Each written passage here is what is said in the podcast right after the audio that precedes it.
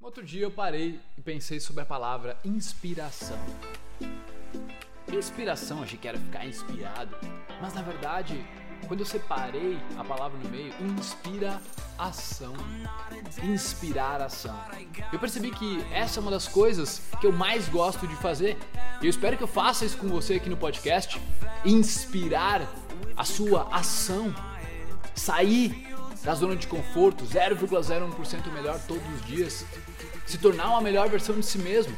Eu espero que você se inspire com os nossos posts, os nossos podcasts, os nossos vídeos. Só que agora está na hora de você também poder inspirar as pessoas. Nós criamos uma loja especial da Superboss, onde lá você vai ter a oportunidade de vestir uma ideia. Você vai poder carregar essas frases de impacto com você para onde você for, onde não só quando você olhar para aquela frase e vestir a camiseta você vai se sentir empoderado, você vai se sentir mais autoconfiante, mas como efeito colateral, as outras pessoas também vão ler as frases. E já aconteceu várias vezes comigo das pessoas virem puxar assunto comigo simplesmente por causa das frases que estavam nas minhas costas. Então é muito legal essa interação porque inspira conversas, inspira conexão, inspira sair da zona de conforto, inspira pessoas a serem melhor. Então, vou deixar o link para vocês aqui, é loja.superboss.com.br, boss com dois S. Repetir, loja.superboss.com.br com dois S. E acesse esse link antes de entrar no podcast, veja se algo realmente te brilha os olhos lá dentro e chama para tua casa que vai dar bom, meu querido. Beleza? Tamo junto, um grande abraço, uma boa vida pra gente.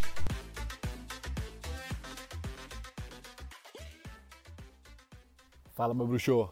Esse é um vídeo para você treinar a abundância, tá?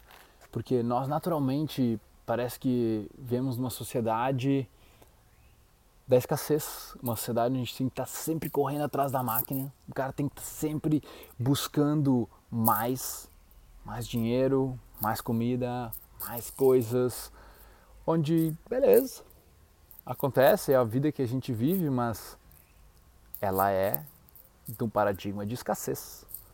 E eu lembro na minha adolescência, onde, cara, o cara ia na casa dos amigos, dos amigos, por exemplo, digamos que a mãe tinha feito, que eu lembro do Bruno lá, brother meu, meu irmãozaço.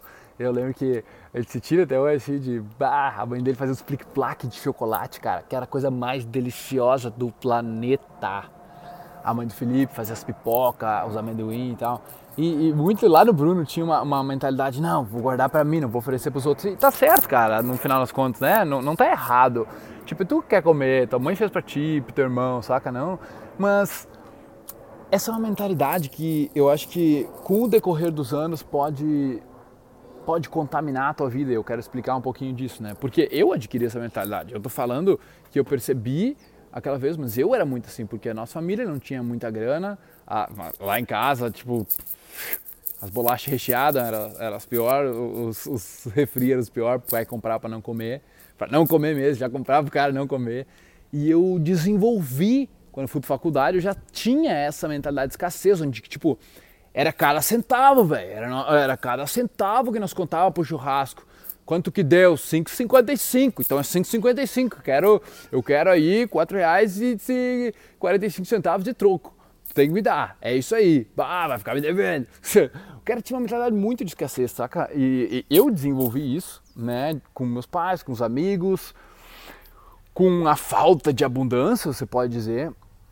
Mas olha o que eu descobri depois de adulto, cara. Depois que eu, eu comecei a me evoluir assim, melhorar, transformar, eu comecei a perceber, não, cara, eu tenho que ir pro outro lado.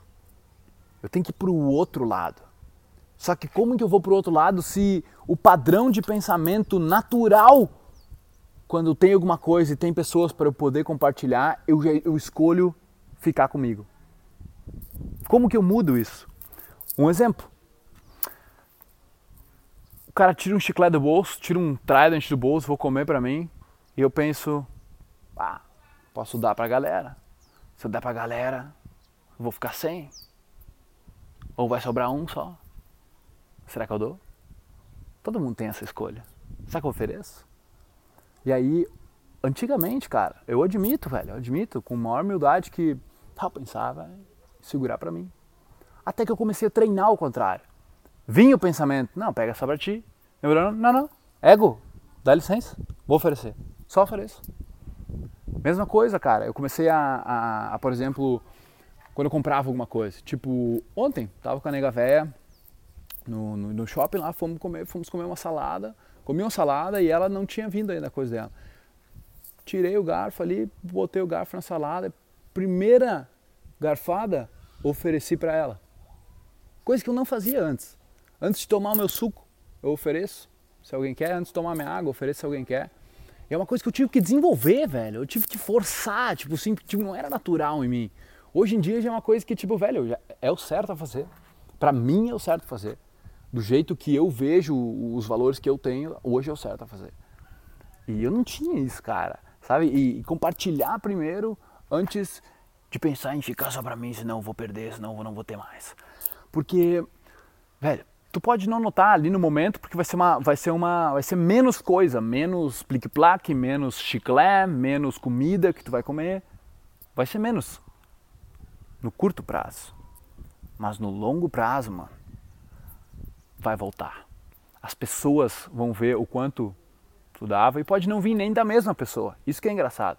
Tu pode, meu, se doar, pagar almoço para alguém, dar o teu chiclete, dar teus bolachas, dar teu lanche. Talvez não venha nem da mesma pessoa, mas chegue uma outra pessoa na tua vida com gentileza maior, né? E acontece, cara. Então, você sabe do que eu estou falando, né? Todo mundo tem um ego, todo mundo é um indivíduo. O Brasil não é fácil, não é fácil. O cara quer, o cara quer poupar para ele, é sobrevivência, mas ao mesmo tempo se, se tiver a sobrevivência assim, tipo como se fosse um contra o outro. Porque se tu tiver vários bolachas, vários chicletes, várias, vários lanches, dividir, não um comer demais, mas todo mundo pelo menos comer um pouquinho. E é assim que é uma cooperativa, né? Você é cooperador e a sobrevivência mútua, pensa você e a sua tribo de brothers, sabe? Você divide com todo mundo, todo mundo igual. Até que, sei lá, sofre um acidente no Everest e um tem que comer a perna do outro, tá, tá ligado? Já, que já aconteceu, cara. Que loucura isso, mas é a sobrevivência, meu. Mas quanto mais o cara praticar a abundância, mais ela vai voltar para ti no longo prazo e ela vai voltar com os juros pagos para você. E aí, família do podcast, oh, muito, muito, muito obrigado por tornar isso tudo possível. O mérito é de vocês. Obrigado demais por ouvir. Nós armamos aí uma lista para dar conteúdo exclusivo para vocês toda semana. Quem quiser participar, é só entrar em sou.superboss.com.br barra lista VIP, colocar o seu e-mail lá e em seguida nós já vamos te jogar vários conteúdos exclusivos. Valeu? Tamo junto, muito obrigado e até a próxima.